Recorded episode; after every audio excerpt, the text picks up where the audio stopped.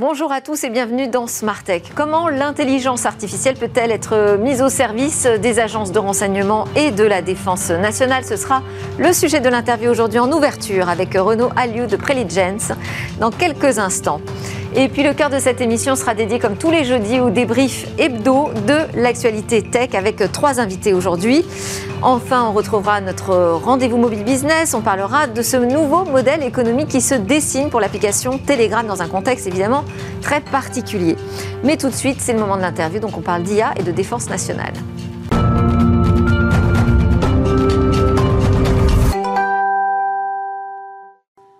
Dans Smartech, je reçois aujourd'hui euh, un joyau français, hein, acteur mondial des solutions de traitement d'images satellites pour les agences de renseignement. Bonjour Renaud Aliou.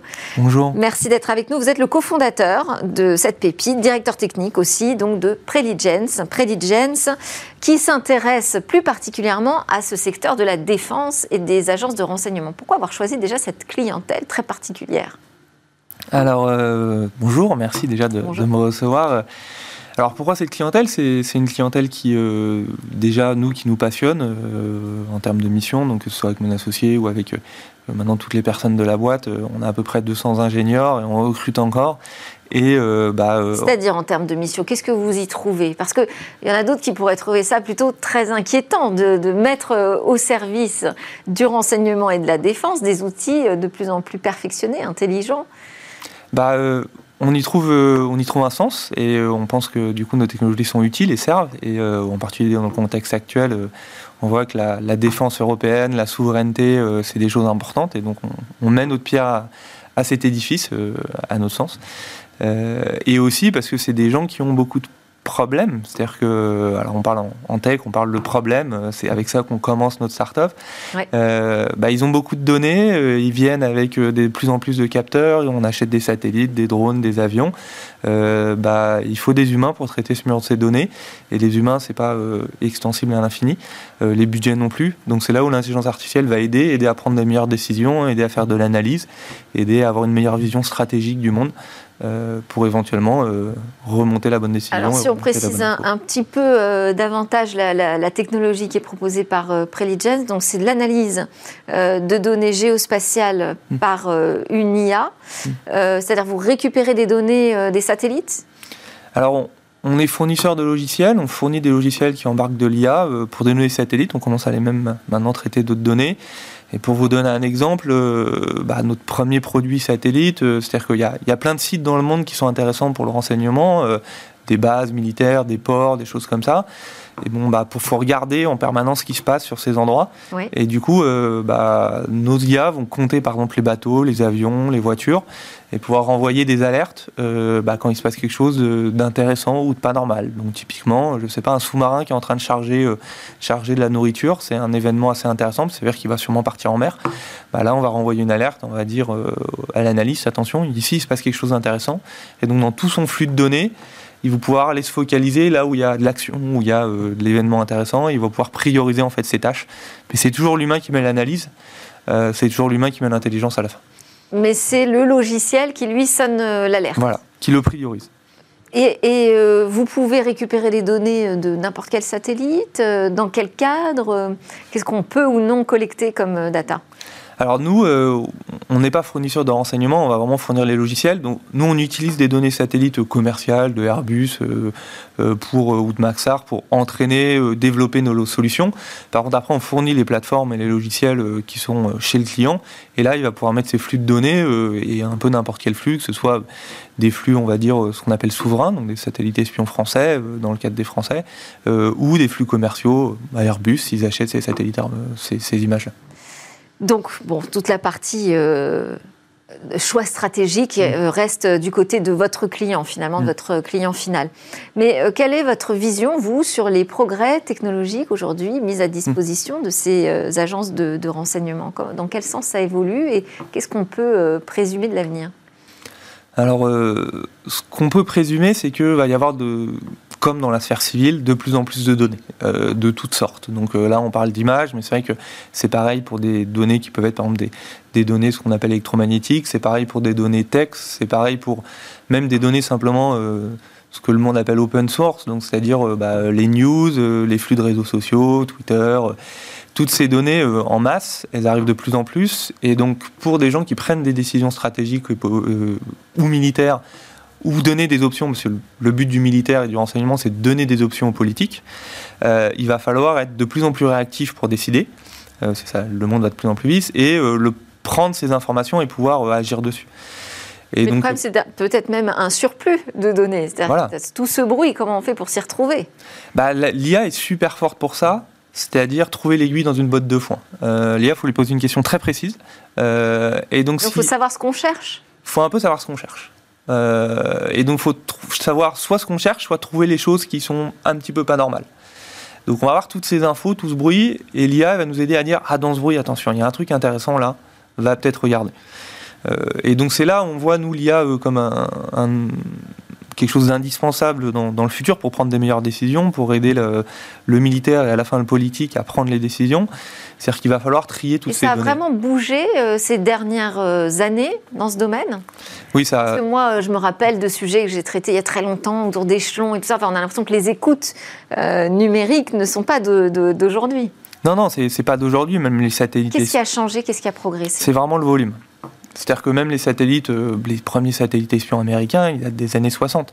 Sauf qu'aujourd'hui, on a, par exemple, en termes, bah, si on regarde que les données satellites, on a une explosion de 10 ou 20, euh, que ce soit dans les propriétaires, hein, le militaire, que ce soit dans le commercial, euh, sur 5-10 ans, du volume de données qui tombe.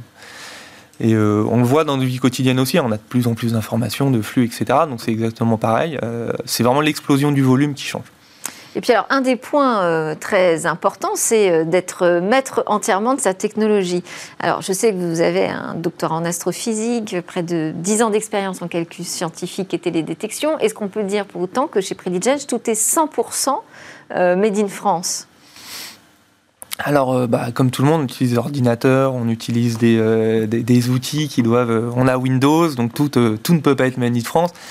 Ce qui est important, c'est qu'aujourd'hui, on a pu développer une technologie qui est unique, qui est Made in France, qui est propriétaire, euh, avec... Euh, Mais vos intelligences artificielles sont entraînées euh, sur des données qui vous sont propres elles sont Les algorithmes sont purement produits par Preligence Par Preligence, oui. D'accord. Donc tout est propriétaire, donc c'est une technologie complètement, bah, on va dire, souveraine, ce qui ne veut pas dire qu'on ne l'exporte pas. Hein. comme le Rafale, on l'exporte beaucoup, bah, Preligence, on l'exporte, et avec la bénédiction du gouvernement français, chez des clients choisis. Euh, mais du coup, oui, on a, on a aujourd'hui une technologie propriétaire qui, est, euh, qui dépend que de la capacité de la France. Et qui est capable de traiter autant de données que les concurrents américains? Bah, je dirais même plus, parce qu'aujourd'hui, on n'a pas peur de le dire qu'on est leader euh, mondial sur nos sujets. le sujet de l'IA pour la défense et le renseignement, on n'est pas les seuls. Il y a quelques autres, sociétés, en partie aux États-Unis, qui, qui se lancent par un bout différent. Elles l'ont pas pris par la même direction. Euh, des fois, elles sont plus orientées sur le capteur, des fois, elles sont plus orientées sur euh, le hardware. Euh, dans le domaine aujourd'hui qu'on traite, on n'a pas de solution vraiment très concurrente. Et ce qui est prouvé aussi par le fait qu'on travaille avec des organismes internationaux comme l'OTAN, comme on travaille aux États-Unis aussi, et où on arrive à avoir une différenciation. Après, tout le sujet, c'est de vous protéger finalement. Et pour ça, on a trouvé une solution. C'est qu'on a mis le ministère des Armées dans l'actionnariat de Preligence. C'est une forme de protectionnisme je ne sais pas si une forme de protectionnisme, c'est une forme de acter un partenariat. C'est-à-dire de toute façon, euh, on est aujourd'hui très proche du ministère, on l'est depuis un peu le début, et donc, donc on va dire, on reste une société privée, mais de toute façon, bah, comme Dassault, comme euh, Thales, ce qu'on fait se fait en bonne entente avec le gouvernement français. Après, la meilleure, nous, pour nous, le meilleur du protectionnisme, euh, c'est quand même d'être très bon. Et si on arrive à être leader, que ce soit technologique, que ce soit aussi business, d'être le premier, et eh ben c'est un moyen d'être euh, d'être protectionniste ou d'être souverain. Et la commande publique quand même. Et la commande publique, bien entendu. La commande publique. Bon, il y a aussi la question des talents. À chaque fois qu'on reçoit des, deep tech, hein, donc, qui peuvent vraiment changer la donne mm. technologiquement, se pose cette question du recrutement des talents. Comment est-ce que vous, vous trouvez cette solution? Alors comme, bah, comme beaucoup de, scale-up, le mot est français, on est, on est en, en, très forte croissance, on recrute aujourd'hui plus de 120 personnes. Euh, donc euh, on, arrive à attirer des très forts talents grâce à la mission, grâce aussi à la différenciation technologique qu'on a. On a un sujet très technique, donc qui attire des gens passionnés par la technique, passionnés par le milieu de la défense et l'IA. Et euh, paradoxalement... qui, viennent d'où? de grandes écoles, d'universités. vous recrutez à l'international Parce qu'aujourd'hui, on peut avoir des équipes mm, partout dans le monde. On a des, on a des équipes aux, États-Unis, des équipes en Asie, donc en Asie du, Sud, plutôt Japon, Singapour, et des équipes aussi des bureaux commerciaux dans différents pays pardon, européens. Donc on recrute beaucoup. Euh, aujourd'hui, quand même, la majorité des recrutements se font à Paris ou, en France, puisqu'on fait du télétravail. On a, on a le vivier suffisant, on a les bonnes formations en France? Euh, Il y, euh, y, a des pénuries, comme tout le monde, en, particulier dans les métiers du product management et, de la, et du, du logiciel. Euh, on essaye de se démarquer, on, y arrive bien. Mais c'est vrai qu'il c'est des métiers qui sont assez pénuriques et peut-être que justement les formations euh, devraient être amenées à évoluer un petit peu pour, euh, pour arriver à suivre la, demande de la tech. Bon, eh bien, on va suivre ça. Peut-être qu'à la rentrée, il y aura des choses qui se passeront. Merci beaucoup, Renaud Ali. Je rappelle que vous êtes le cofondateur et le directeur technique de Preligence ou Preligence, comme on veut. Hein. c'est une entreprise française à l'international. Merci beaucoup. beaucoup. C'est l'heure du débrief dans Smart Tech. On va parler de l'actu. Et ben voilà, c'est reparti. On enchaîne avec le débrief de l'actu, le temps que mes invités s'installent. Avec moi aujourd'hui, Maître As, donc avocat également coprésident de l'association Les Jurisnautes, et Henri Dagrin, bonjour, directeur général du SIGREF, représentant des très grandes entreprises, en particulier de ceux qui euh, travaillent dans les systèmes d'information de ces grandes organisations. Et puis on aura avec nous en visio tout à l'heure le cofondateur d'Equier, Equier qui s'appelait avant euh, Avostart. Donc ça doit vous dire quelque chose, euh, Maître As, puisque c'est un pionnier des services en ligne d'accès au droit euh, bah, pour toutes les questions de la vie quotidienne. Hein. Et il est lauréat du programme d'investissement Black Founders Fund de Google. Je parle de Raphaël Jabol, donc son cofondateur. On sera avec lui tout à l'heure. On va commencer l'actualité avec vous précisément, Henri Dagrin puisque vous faites l'actualité, avec euh, le CIGREF qui a exprimé de fortes inquiétudes depuis l'annonce du rachat de VMware par Broadcom. Donc on va rappeler quand même que ce sont euh, deux entreprises euh, américaines. qui se rassemblent. L'une est spécialiste de la virtualisation, donc qui permet de créer des machines virtuelles sur des ordinateurs pour lancer des programmes isolément, si je simplifie. Et Broadcom qui est dans le semi-conducteur. Et c'est Broadcom qui rachète. Pas uniquement d'ailleurs. VMware. Pas uniquement, puisque justement, il a une grande politique de rachat.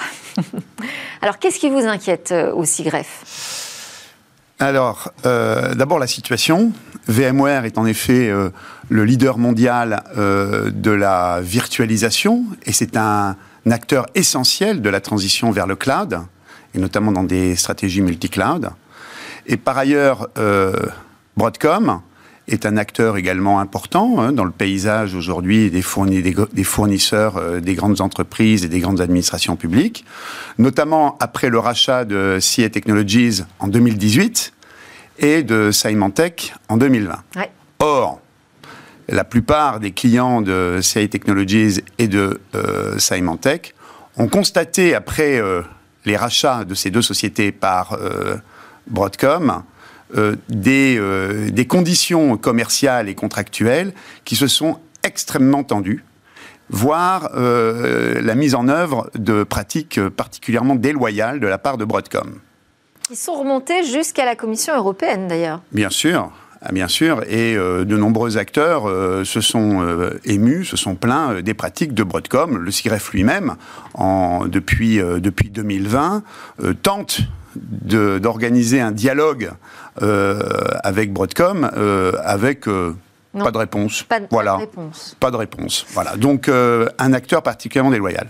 VMware, aujourd'hui, acteur essentiel pour la transition vers le cloud, est un acteur, pour le coup, qui est en position dominante sur ce marché de la virtualisation, 90% du marché mondial.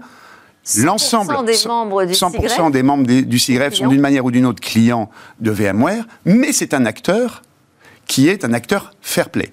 C'est un acteur pour lequel nous ne constatons pas, en tous les cas, de manière collective, euh, de difficultés particulières, soit de manière euh, contractuelle, commerciale ou pour le support des solutions de VMware. Et donc c'est un acteur dont on pense qu'il doit dont on doit préserver cette capacité à agir en faveur de ses clients dans ces conditions. Et donc, euh, donc vous, vous, craignez que euh, ces bonnes conditions euh, ne perdurent pas Eh bien voilà, Monsieur Octane, le CEO de Broadcom, a annoncé au marché qu'il rachetait donc VMware pour 61 milliards de dollars. Une acquisition énorme. Plus 8 milliards de reprises de, de dette, ça fait 69 milliards. C'est la principale acquisition de l'année, hein. il n'y a, a, pas d'autres exemples à ce niveau-là. Et que pour rentabiliser cette acquisition, il entend multiplier la marge de VMware par deux en trois ans. Et donc, inéluctablement, pour tenir cet objectif et conserver la profitabilité de cette acquisition à ce niveau-là, ça veut dire que VMware, très probablement, va voir les prix de ses produits multipliés par deux, en premier ordre de grandeur, et la qualité du support divisée par deux. Ça, c'est ce que vous imaginez. Ah, il n'y a pas, d'autre moyen pour, euh, il a pas d'autre moyen pour tenir de tels engagements de, rentabilité. Donc vous en appelez euh, à la Commission européenne finalement mhm. pour réétudier ce dossier du point de vue de la concurrence. Le Digital Market Act, j'en fais appel à, notre avocat euh, sur place, n'a rien à voir du tout dans cette affaire. D'abord, ce qui est important, c'est que on a une association de professionnels qui mettent en avant une alerte et ça va bien entendu, tomber dans l'oreille de la Commission. Oui. Et donc, c'est quand même un, message très important sur la régularité du marché. On dit aussi qu'on est face à un, partenaire qui serait agressif et qui a des pratiques qui sont déloyales. Ça a quand même été aussi euh, remarqué de l'autre côté de l'Atlantique, mm. où à un moment donné, quand il voulait racheter Qualcomm, Trump s'était même opposé à ce rachat et avait même pris un décret. Donc le, partenaire n'est pas si loyal que ça. Et de l'autre côté, on a besoin de l'autre partenaire qui est le, le, roi dans la virtualisation. Et donc, il y a peut-être aussi deux points juridiques qui sont importants à signaler. D'abord, il y aurait peut-être le statut de bien essentiel et donc partie de là de le protéger d'une manière particulière, puisque c'est un bien essentiel qui est nécessaire à l'ensemble des acteurs. Et la deuxième... Il y a un cas similaire? Ben Justement, mais il faut peut-être aujourd'hui se poser la question, en matière du numérique, pourquoi il y a ce statut de bien essentiel qui fait que tous les opérateurs et tous les, les partenaires ont besoin de recourir, si vous voulez, à un éditeur qui est le numéro un sur ce marché, même s'il a des méthodes euh, intéressantes. Deuxièmement... on ne va pas débattre ici, mais ça engagerait de protéger un acteur plus qu'un autre de prendre des dispositions sur une, catégorie de, de, besoins qui est essentielle aujourd'hui à, si vous voulez, un secteur d'activité. Et la deuxième chose, c'est que normalement, dans les contrats, on a la possibilité de demander, euh, de, faire montrer à un juge les déséquilibres significatifs. Et là, on se rend compte que bah, ce n'est pas suffisant. Et donc, il faut ce devoir d'alerte que met en place des professionnels pour demander à la Commission eh bien, de euh, regarder de plus près. Alors, le digital. Euh, Alors, la Commission, la commission a entendu quand même. Hein. Alors, la Commission a non seulement entendu, parce qu'il faut savoir quand même que la Commission européenne est une autorité de contrôle des concentrations à ce niveau de prix. Et donc la Commission européenne aura à se prononcer, après une enquête, sur euh, la pertinence de cette concentration vue du marché européen. Et donc elle pourra, elle a trois avis possibles à rendre, une autorisation de la concentration, une autorisation sous condition, et donc là déjà c'est intéressant, voire une interdiction. Et donc nous, ce que l'on demande à la Commission, et nous l'avons et nous l'avons écrit à la Commission et d'ailleurs pas uniquement le CIGREF mais on l'a fait avec nos partenaires européens. Ça veut dire s'engager, euh, donner des garanties. Soit des conditions qui permettent de garantir un accès équitable euh, et dans des conditions qui ne, qui ne produisent pas d'abus de position dominante, d'abus de position dominante, des conditions qui permettent de le garantir, ou alors une interdiction. Donc pour le Digital Market Act, qui n'est toujours pas signé quand même, hein, bah, euh, mais ça entre dans le champ bah, parce qu'on parle de gatekeeper. Est-ce qu'on peut considérer Broadcom comme un gatekeeper aujourd'hui En tout cas, il y, a des contrôles a priori et, euh, c'est quand même un leader sur ce marché. Il, est, il, a une, une, position qui est très forte. Il y a un autre point quand même qu'il faut... Euh, juste sur le DMA, il faut savoir qu'il y a deux façons de définir un gatekeeper. Il y a des, il y a des, des, des seuils quantitatifs, avec des parts de marché, avec des chiffres qui ont été écrits, mais la commission a la possibilité de définir un gatekeeper sur des seuils qualitatifs, après une instruction. Et, donc, il n'est pas impossible qu'à un moment donné, pour un acteur majeur euh, de, du, marché du cloud, du gatekeeper, ouais. c'est pas impossible non plus. Après, il y a Et donc, des obligations ex avant de. Euh, Après, il y, a une, il y, a un principe de réalité aussi à regarder. Euh, WWare a un problème financier. Il a 8 milliards de dettes. Il a un problème avec ses effectifs. Il n'est pas sûr aussi qu'il puisse exister si jamais, à un moment donné, il n'est pas repris par une autre entité. Donc, ça, ça pose aussi de vraies difficultés. Euh, c'est à suivre. Bon, on enchaîne avec un autre sujet euh, totalement différent. Là, ce sont des applications de suivi menstruel qui inquiètent les associations de défense des femmes dans euh, un contexte où on est à la suite de l'abolition du droit à l'avortement aux États-Unis. Alors, c'est ces données en fait qui sont collectées par les applications qui pourraient être euh, utilisées pour déterminer si une femme est enceinte, des, des données de géolocalisation qui pourraient aussi permettre d'indiquer si elle se trouve près d'une clinique qui pratique l'avortement dans un État où c'est autorisé, alors que cette femme vient d'un État ce n'est pas autorisé, ça fait froid dans le dos, là. Alors, ça fait vraiment froid dans le dos, et en même temps, c'est vraiment la, la, problématique de, du téléchargement d'applications parce qu'il faut quand même savoir que, et même en, Europe, puisqu'on a aussi des applications européennes, je pense à Clu, je pense à, enfin, on a Maya, etc., on a pas mal d'applications. Il y avait déjà eu les sociétés d'éthique, les, groupements avaient déjà signalé de ces risques de traçage, de pistage, et en même temps, euh, auprès des, jeunes femmes, ça, ça a un succès énorme, puisque ça leur permet de pouvoir suivre le cycle de leurs règles, ça leur permet en même temps de pouvoir, euh, euh, si vous voulez, avoir des de, pouvoir prédire, si vous voulez, des, événements. Et donc, on, a, nous, en, Europe, une protection qui est extraordinaire, l'article 9 du RGPD, qui dit que les données sensibles, eh bien, euh, il y, a il y a des principes, il y a des garanties à apporter. Là, on se rend compte, aux États-Unis, qu'avec cette, euh, ce, cette, le, fait de, de, avoir, euh, si vous voulez, interdit l'avortement et, que c'est suivi dans certains États tels que la Louisiane, le Missouri, l'Oklahoma, etc., la possibilité pour euh, la justice d'incriminer certaines situations, dont notamment les fausses couches, de considérer, comme voudrait le faire la Louisiane, que le fœtus, dès sa fécondation, est un être humain, et donc de rechercher des preuves grâce à l'application pour pouvoir condamner des personnes. Et donc là, on voit un peu le phénomène de l'intrusion de, ces technologies. Et ce qui est vraiment très intéressant, c'est de voir les réponses. Ça vous ferait un bon procès dans, chez les juristes. Chez les juristes ça serait extraordinaire. D'autant plus que le prochain, il se passe dans l'espace. Il y a un enfant qui naît et, on se pose la question de sa nationalité. Non, mais, et, qui sait qui peut mais Au-delà de la plaisanterie, euh, euh, c'est-à-dire que là, on est en train de s'apercevoir que ces applications qui traitent des données de santé, des données euh, biologiques, des données très personnelles, intimes, elles peuvent être utilisées quand même dans le cadre d'enquête. Eh, oui, et puis euh, ce qui est intéressant, c'est de voir après les messages qui ont été envoyés, envoyés par les organisations de protection des femmes, qui disent mais c'est pas le tout de désinstaller l'application, il faut aller voir aussi sur les serveurs, chez les développeurs, il faut que ça soit supprimé. Et donc il y a tout un enjeu derrière ça qui est, qui est important.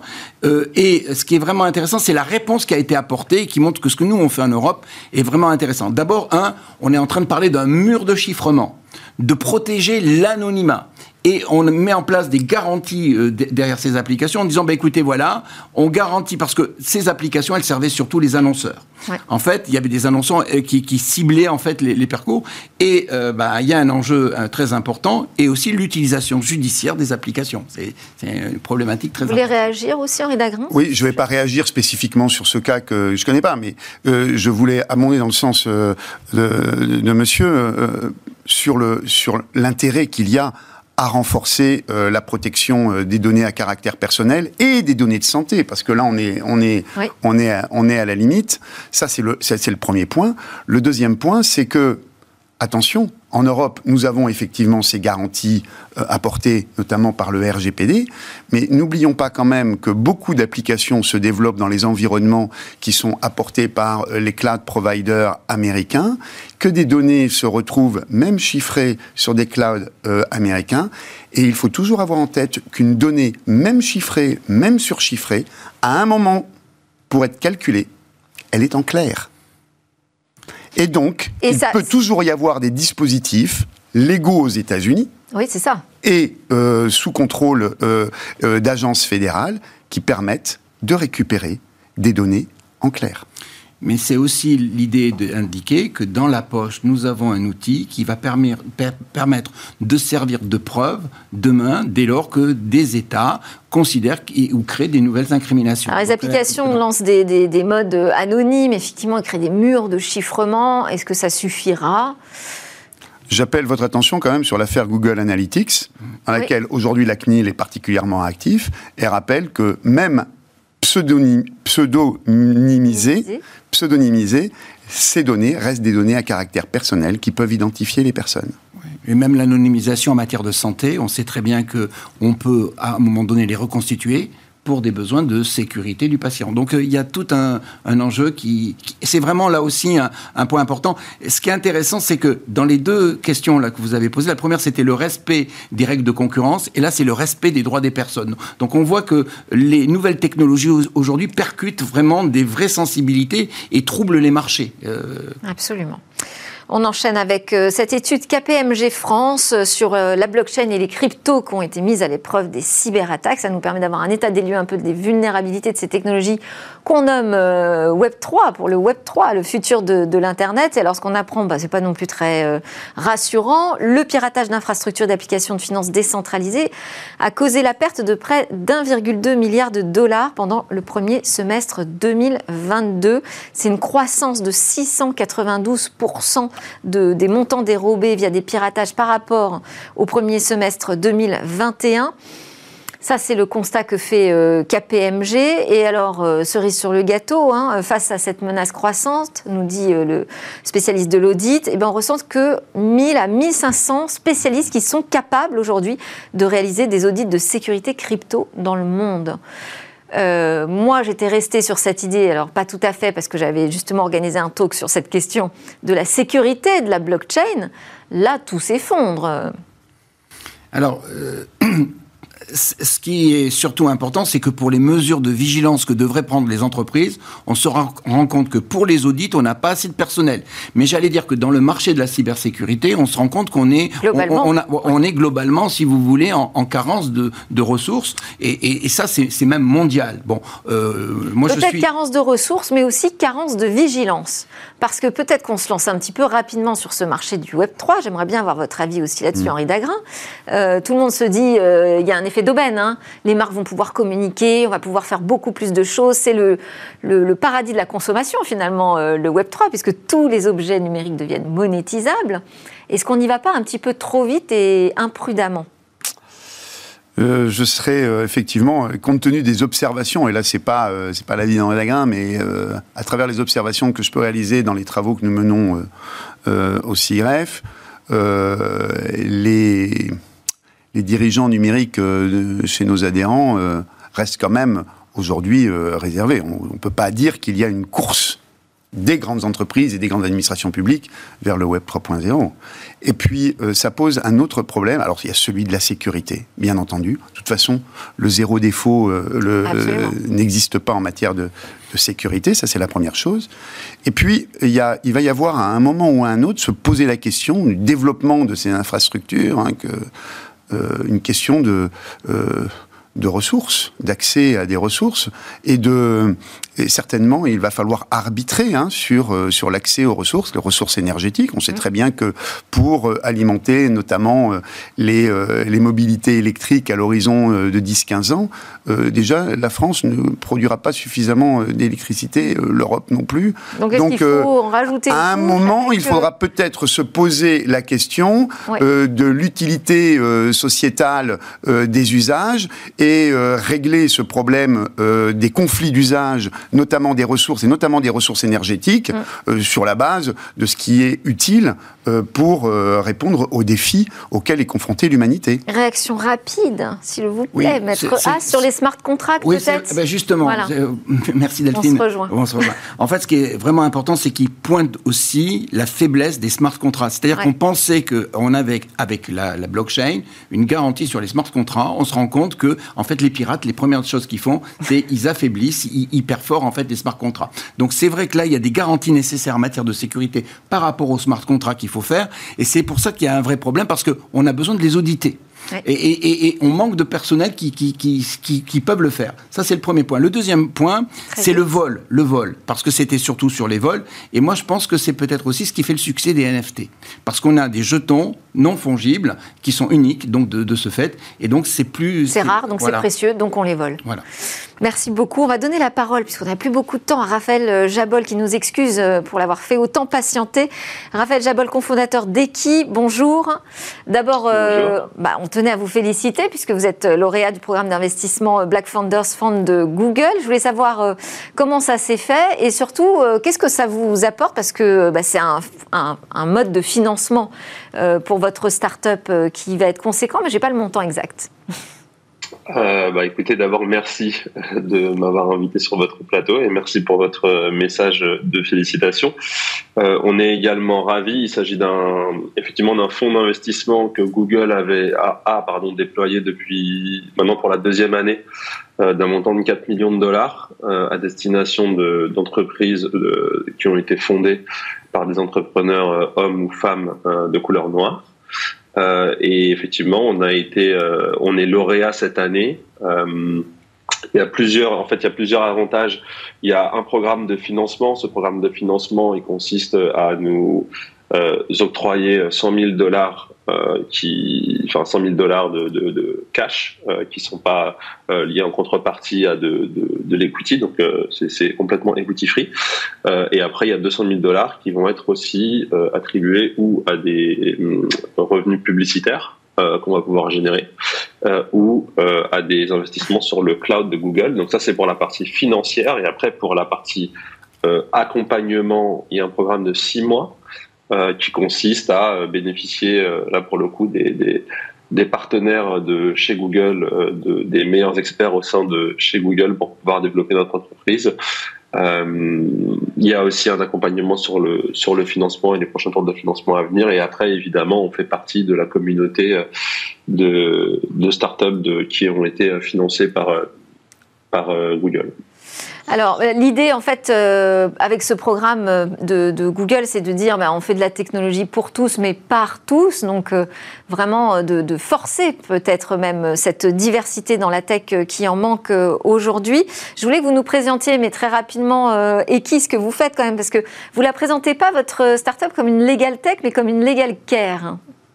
Euh, oui, alors en fait, on fait alors, le, le, service à proprement parler est un service de legal care. L'industrie, l'une des industries à laquelle on appartient euh, est euh, l'industrie de la legal tech. Donc, ce que l'on fait aujourd'hui, c'est qu'on permet aux entreprises de fournir un, un, accès digitalisé à un réseau d'avocats pour soutenir leurs collaboratrices et collaborateurs sur toutes leurs problématiques personnelles qui très souvent s'invitent euh, sur le lieu de travail et souvent on constate que les, les collaboratrices et collaborateurs sont accompagnés euh, sur les, la plupart des sujets principaux qui ont un impact euh, sur leur vie au quotidien, la nourriture, euh, la santé, le transport aussi. Euh, mais lorsqu'il s'agit de, de problèmes, de problématiques, de questions légales ou administratives, là souvent l'employé doit y faire face tout seul. Et aujourd'hui, grâce à notre réseau d'avocats, euh, on permet euh, aux entreprises de, de soulager les, les, collaboratrices et les collaborateurs de la gestion de toutes ces problématiques euh, personnelles, qui peuvent être des questions plus ou moins complexes. Merci beaucoup, Raphaël Jabol, cofondateur d'Equipe. Félicitations encore. Allez, un petit mot, Gérard Rassi. Bravo, bravo, Et puis, bravo aussi d'avoir mis en avant ce, ce concept de legal care. Absolument. Allez, on se retrouve juste après la pause dans Smart Tech. Merci évidemment Henri Dagrin, délégué général du CIGREF. Merci Maître Haas, euh, coprésident des Jurisnotes. Et euh, Raphaël Jabol, félicitations pour Eki. On se retrouve après la pause, on parle mobile business et Telegram.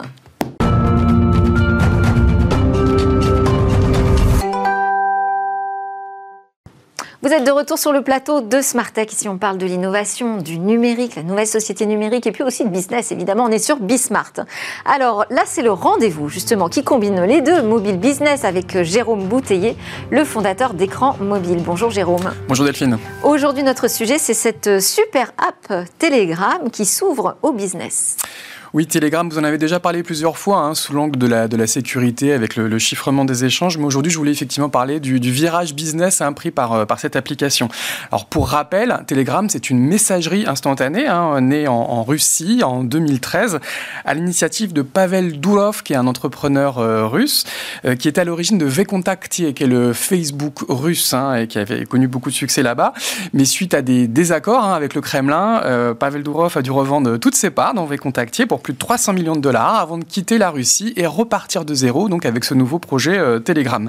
Et en quelques années, cette messagerie a connu un succès extraordinaire, hein, puisqu'il revendique aujourd'hui plus de 700 millions d'utilisateurs chaque mois.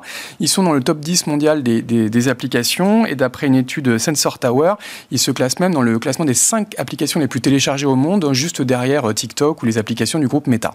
Et alors, quel est son, son modèle économique?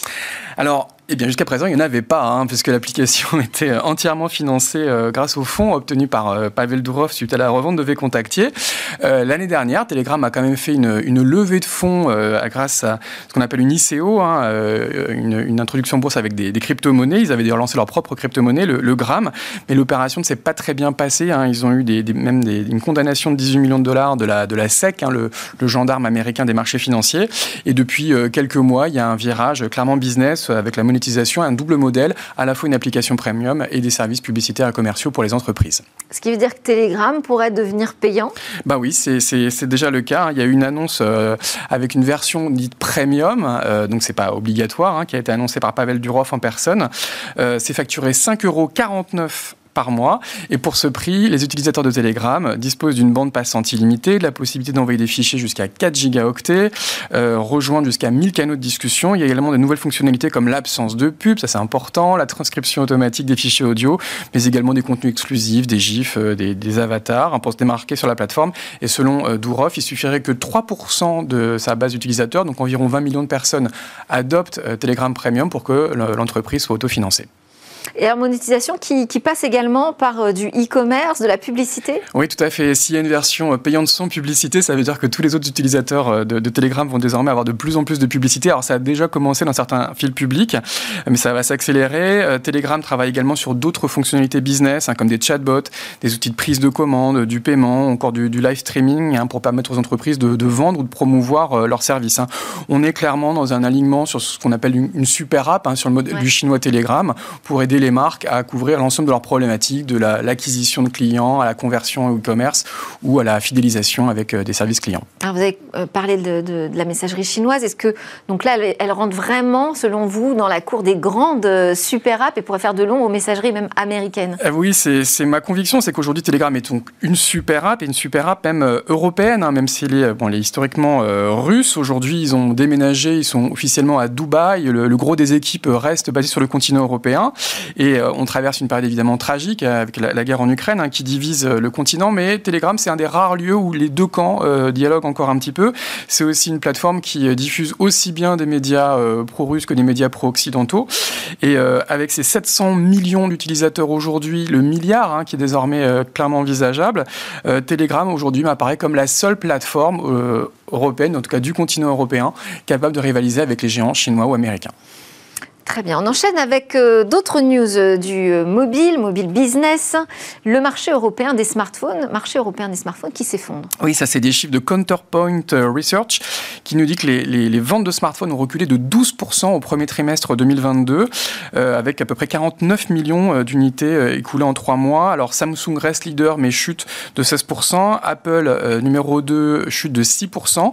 Il n'y a que la marque chinoise Realme qui était encore peu connue, qui a connu une croissance très forte de 76 sur le trimestre. Alors donc globalement un trimestre en baisse, ça s'explique par une combinaison de facteurs, euh, la pénurie de, composants, les perturbations liées au Covid en Chine, euh, la détérioration, des conditions économiques et puis bien, évidemment le conflit euh, dans l'est du continent. Euh, SumUp. SumUp lève 624 millions de dollars. Oui, à peine dix ans après sa création, la start-up britannique SumUp, euh, spécialisée dans le paiement mobile, a annoncé donc une levée de fonds de 624 millions de dollars qui porte sa valorisation à plus de 8 milliards et demi de dollars. Euh, donc c'est un terminal de paiement électronique avec un petit boîtier hein, qui va permettre au smartphone de recevoir les paiements par carte bancaire ou sans contact.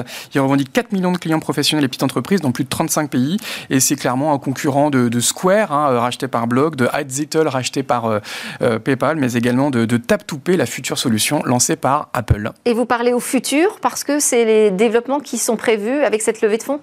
Euh, oui, ça va leur permettre effectivement d'accélérer et de, et de déployer plus rapidement leurs solutions à l'international. Une dernière news, c'est ce marché des applications qui devrait atteindre, lui, 33 milliards. Voilà, sur le seul deuxième trimestre, hein, c'est une projection data AI, 33 milliards de dollars. Alors ça se ventile euh, aux deux tiers sur euh, iOS, 22 milliards, et un tiers sur Android, 11 milliards. On peut aussi ventiler, les deux tiers, c'est du gaming, 20, hein, 21 milliards de, de, de, dollars juste pour le jeu vidéo, avec un volume estimé à 13 milliards ce trimestre. Et juste pour rappel, le mobile, c'est aujourd'hui 60% du marché euh, du jeu vidéo. C'est trois fois plus que le segment des consoles de jeux. Impressionnant, merci beaucoup Jérôme Bouteiller, fondateur d'écran mobile. Euh, c'est votre dernière chronique de la saison, c'est ça? De la saison, oui. De la saison. Donc on vous retrouvera pour la prochaine. Merci beaucoup. Smartex, ça continue évidemment. Euh, on n'est pas tout de suite encore en vacances. Merci à tous de nous suivre à la télé, en replay, en podcast euh, et sur les réseaux sociaux bien sûr. Demain, vous savez, c'est euh, le jour un peu spécial des grands rendez-vous. On va recevoir une personnalité du monde de la restauration, mais de la transformation numérique de cette restauration qui va nous permettre de rentrer dans les coulisses de ces dark kitchens et de comprendre ce qui se passe avant l'arrivée à table de nos repas. Il y aura aussi une interview de The Exploration Company dans Smart Space. Merci à tous de nous suivre tous les jours. À demain.